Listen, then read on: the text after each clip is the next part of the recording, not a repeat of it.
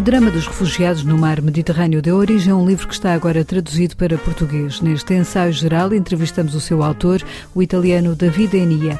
Mais à frente, outras sugestões de livros com a assinatura de Guilherme de Oliveira Martins, uma exposição de fotografia de Filipe Condado, que nasceu de um desafio do cardeal Tolentino Mendonça, o disco Busto de Amália, agora remasterizado e que oferece novos extras, mas também um outro fado, o novo disco do músico José Flávio Martins. Seja bem-vindo ao ensaio geral. A Sicília é a sua casa e o escritor italiano Davide Enia confessa que não conseguiu ficar indiferente perante o que está a acontecer ali ao lado, em Lampedusa, onde milhares de migrantes continuam a chegar depois de tentarem a sorte ao atravessar o mar Mediterrâneo. Notas sobre um naufrágio é o livro que escreveu e que está agora traduzido para português pela mão da escritora Tânia Ganho.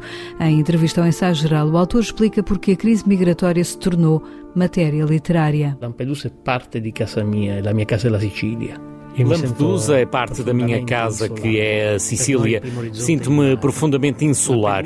Como Lampedusa é uma pequena ilha da minha Sicília, fui ver o que se estava a passar. Devo dizer que todo o meu empenho é como ser humano e não como italiano. Claro que estou feliz de ter nascido em Itália. Pertenço ao lado rico do Mediterrâneo. É uma grande sorte nascer deste e não do outro lado do mar. Del Mediterraneo. Ho avuto una grande fortuna nascere da questa parte del mare e non dall'altra.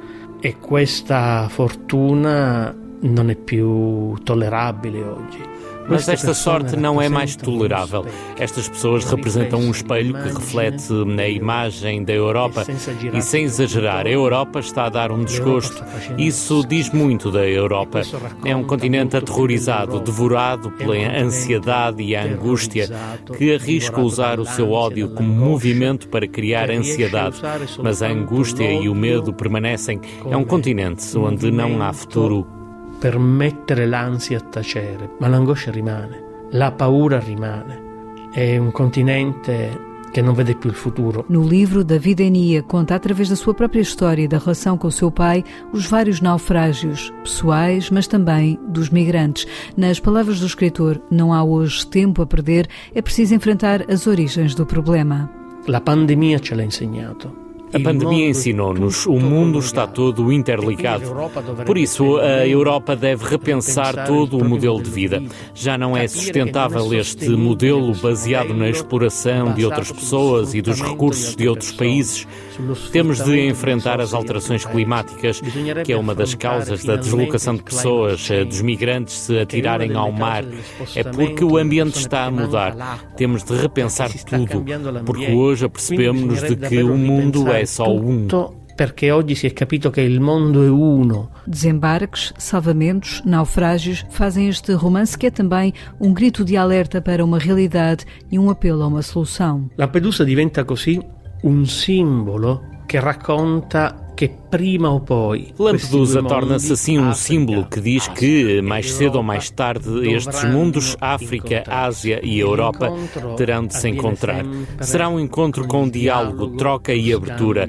Mas é claro que a história neste momento está a empurrar estes corpos para a frente e vai continuar a empurrá-los, precisamente porque há cada vez mais guerras e porque a Europa vende armas aos países em conflito.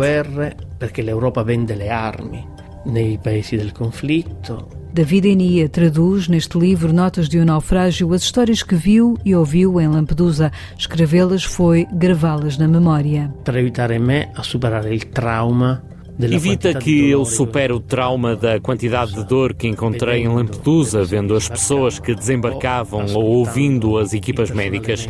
Descobri que o corpo é uma narrativa, o corpo é a página de um diário.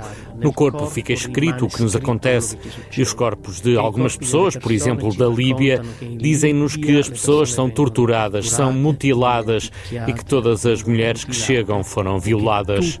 Le donne che arrivano sono stuprate. David Enia, que é também dramaturgo, espera que o seu livro, Notas sobre um Naufrágio, traga algo de esperança. Eu espero que chiunque incontri il libro Eu espero que alguém que conheça o livro realmente comece a se interessar pelo que está a acontecer e a entender quanta violência há na resposta que a Europa está a dar. O que acontece todos os dias é que há pessoas a atravessar o deserto. Há pessoas eh, que permanecem fechadas em hotspots dentro dos centros em total desrespeito por todos os acordos internacionais. Todos os dias há as pessoas que se lançam ao mar e morrem. A Europa não quer falar nisso. Mas a consciência negra forma-se assim. O regresso dos regimes é a resposta mais simples para questões complexas. Para se ter uma perspectiva, não se deve construir muros, devemos derrubá-los para poder ver. Os desejos do escritor italiano Davide Eni, autor de Notas sobre o Naufrágio, está editado em Portugal pela Dom Quixote.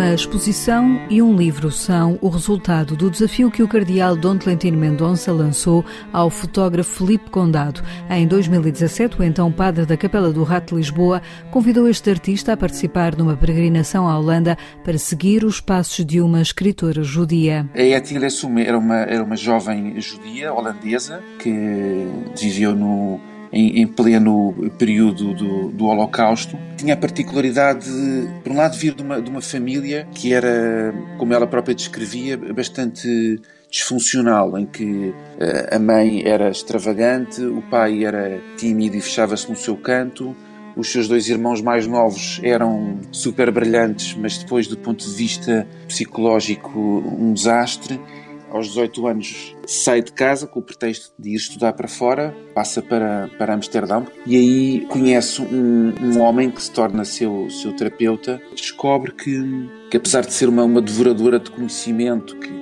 acaba por descobrir que não, que não, não é através de, dessas fontes do, da literatura, da filosofia até do próprio pensamento que, que ela encontra a paz e, e, a, e a hipótese de completar aquele vazio que ela sente ter na sua vida ela uh, descobre que, que é dentro de si mesma que o caminho tem que ser feito. Esta caminhada espiritual foi feita percorrendo as páginas dos diários de Etile Sum, publicados em Portugal pela Assírio e Alvim.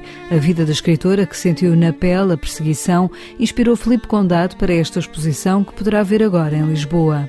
Usando como ponto de partida o diário que ela escreveu, Fizemos uma viagem à Holanda, depois acabou por dar nome ao livro à exposição no espaço de Sum, onde no fundo revisitámos um bocadinho os sítios por onde ela andou e, e paralelamente acompanhámos um bocadinho o, o, percurso espiritual que, que ela fez. E, e, isto depois é muito, é muito visível ao longo, ao longo de todo o diário, que no fundo acaba por ser um bocadinho o, o desenvolvimento deste, deste percurso interior que ela faz e, e de libertação sobretudo também que, que a leva a encontrar, digamos que a sua missão numa vida que não podemos esquecer do contexto de sofrimento e de perseguição em que, ela, em que o povo judeu vivia. Esta exposição abre já amanhã às 5 da tarde na Escola do Largo, no Largo do Chiado, em Lisboa. Ao mesmo tempo será lançado o livro que tem a introdução de Tolentino Mendonça, o cardeal poeta que conduziu Filipe Condado a este projeto. Primeiro, se não fosse ele, este, nada disto teria acontecido, porque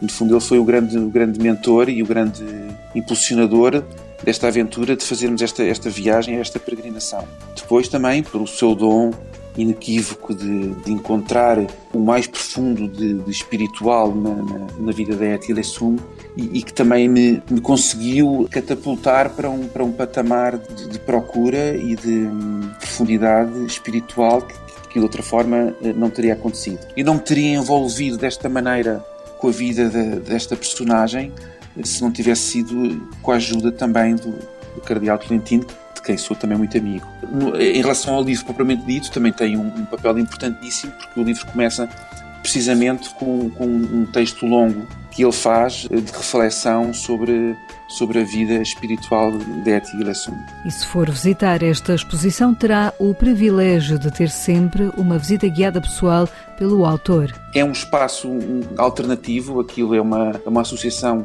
ligada às artes performativas, portanto, a seguir ao dia da inauguração terá hum, algumas condicionantes em termos de visita, mas que poderá ser feito em qualquer dia, a qualquer hora, até o dia 22, mas mediante uma marcação será direta comigo e, e, portanto isso também terá o privilégio também para mim que as pessoas que queiram ir ver e que possam ir ver eu estarei sempre presente porque serei eu a abrir a porta Basta procurar o contacto de Filipe Condado na sua página pessoal na internet e marcar a visita.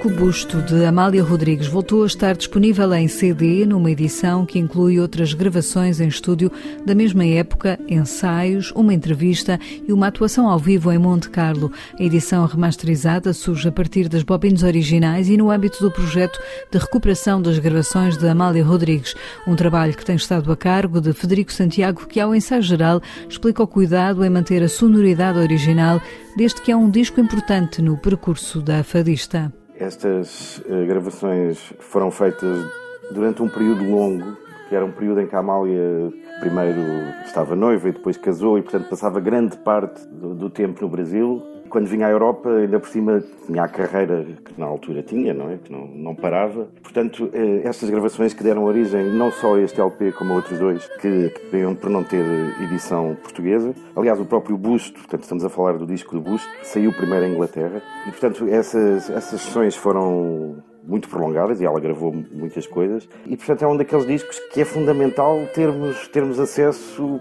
não só a ele como percebermos todo o processo que deu origem a este disco. E esta edição o que tem de, de novidade para além do, do, som original é ter momentos quer de ensaios quer de até um pequeno ensaio no Brasil na altura gravado pelo marido em que se percebe que este caminho foi muito longo. Ver Pessoas como o Davi Mourão Ferreira, que é um extraordinário poeta, como toda a gente sabe, o Alain Ullmann, que é um homem artista dos pés à cabeça.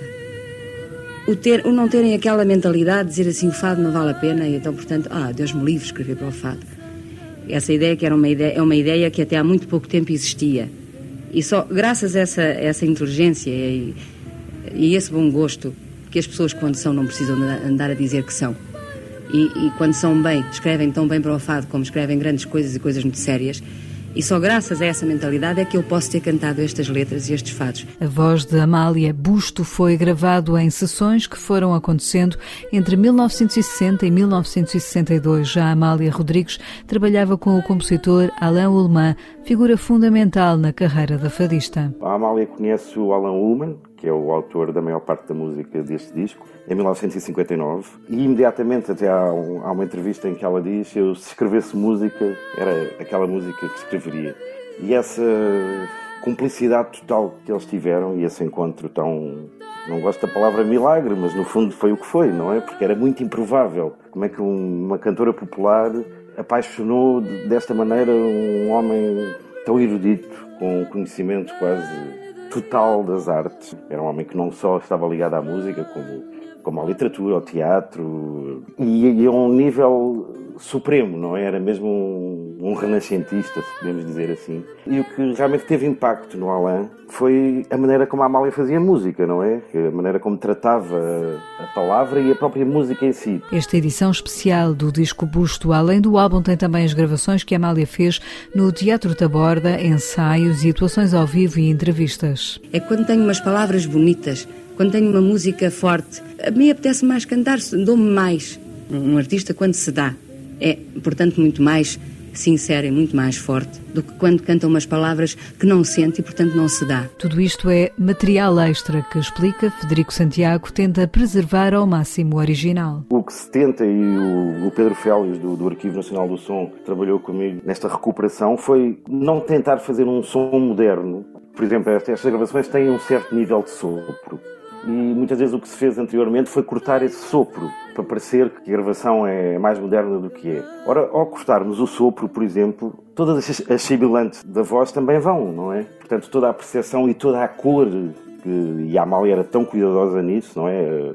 A quantidade de voz ou o tipo de fraseado que ela dá a um fado é completamente diferente do que dá a outro. Ela não canta a gaivota com a mesma voz com que canta a Mariquinhas, não é? E esse cuidado é muito presente aqui, de, de deixar o que lá está. Aqui está o que existe na bobina original. É óbvio que se tentou eh, limpar pequenos defeitos que o próprio suporte tinha, não é? Portanto, foi só um trabalho de restauro, não foi de todo um trabalho de, de mentir sobre este som. Vou cantar um fado muito engraçado e que eu dedico a Lisboa e a todos os lisboetas. Fado Maria Lisboa, da Alain e David Mourão Ferreira.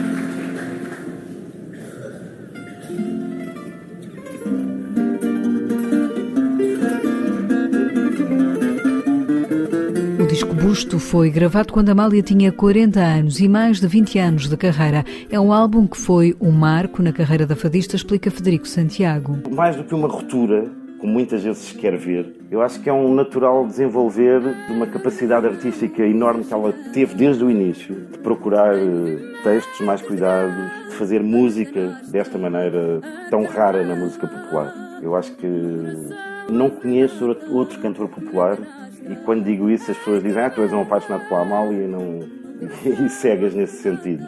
Mas, mas não é isso. Eu, eu sou tão apaixonado pela Amália como sou por outros artistas. Mas, mas, mas, mas mesmo nos artistas, nos artistas deste nível, há um cuidado com a música, a dramaturgia que faz com ela e da palavra, que eu não encontro em mais nenhum. Eu, eu acho que a Amália foi mesmo a mais universal das cantoras populares do século XX. O disco de Amália já está de novo disponível nas lojas. Eu agradeço, em meu nome, em nome dos fadistas e em nome do fado.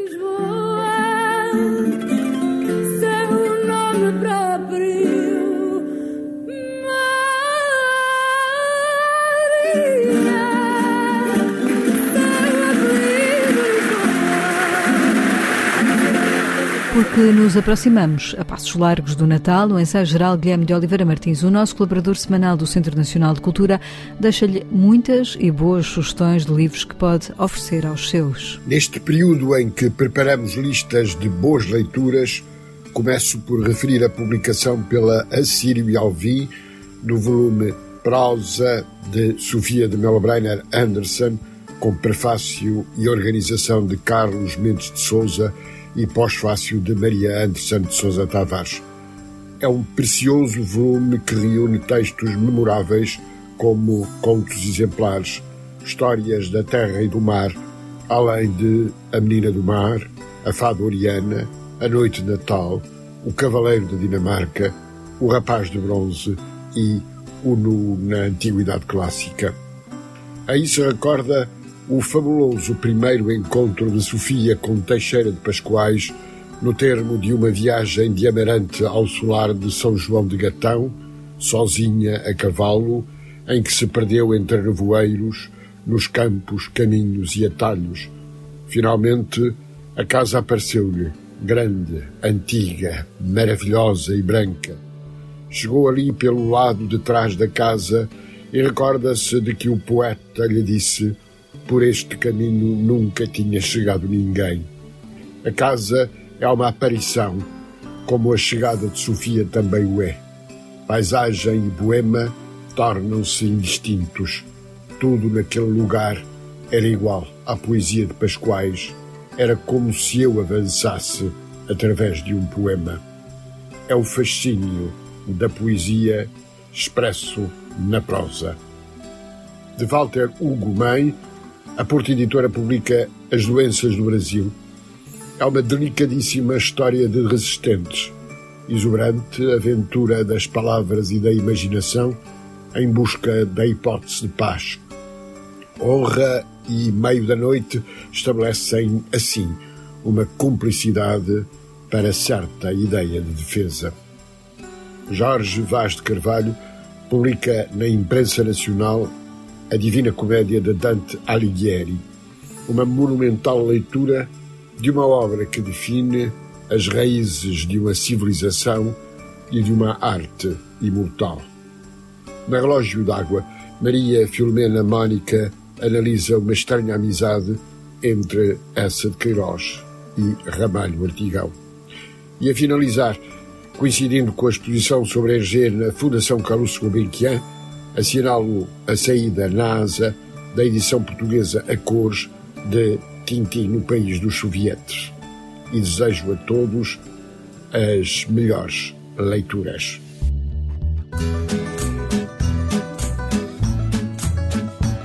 Viajamos agora até ao Porto, à escuta do fado inspirado pela Ribeira e pelo Douro.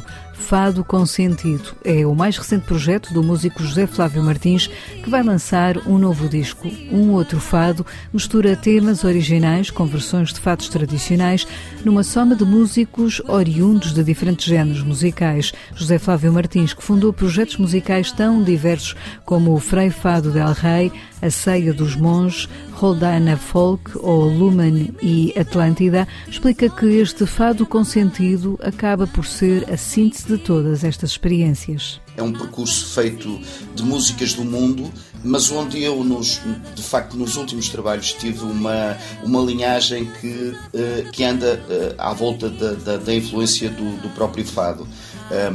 Desde 1990, os Frei Fado del Rei Uh, que tem a palavra fado no próprio nome, um, e, e, essa era uma das, das grandes influências, uh, mas também a música tradicional e medieval. Um, mas depois, mais tarde, com o, o, o, trabalho anterior dos Atlântida, onde eu próprio uh, tive a honra de descobrir a fadista Gisela João, que gravou nesse trabalho o primeiro registro discográfico, e portanto aí era já também um, uma abordagem muito forte ao fado.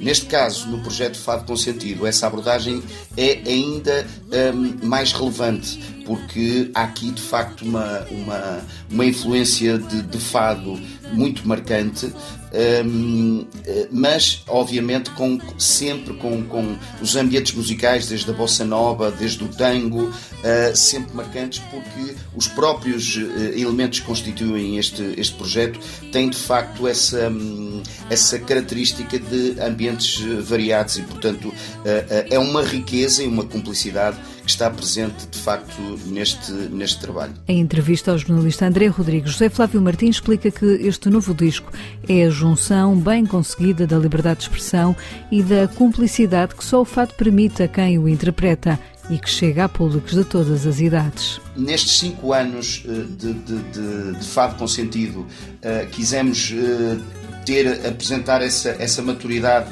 através dos concertos e também através da receptividade. E, e, todas as indicações que tivemos até agora nos concertos, que foram super motivadoras, vêm precisamente desse público eh, mais jovem.